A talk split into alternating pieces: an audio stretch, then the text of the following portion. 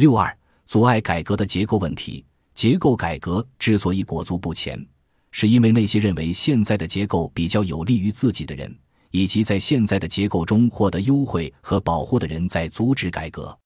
在一般企业里，股东的投资应该有相当于投资比例的鼓励，但事实并非如此。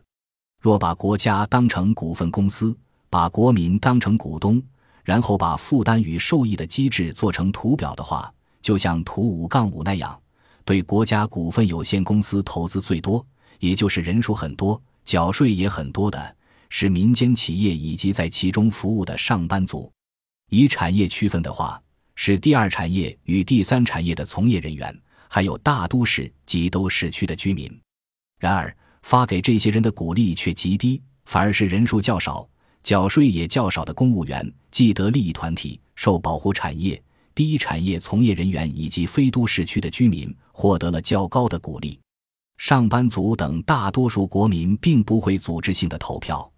他们是一群不会通过选举直接施压给政治家的沉默的大众。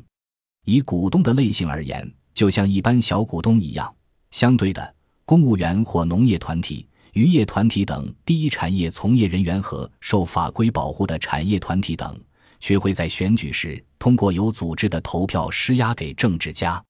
他们是一群吵闹的小众。以公司而言，就像是优先股东一样，获得各种优惠措施。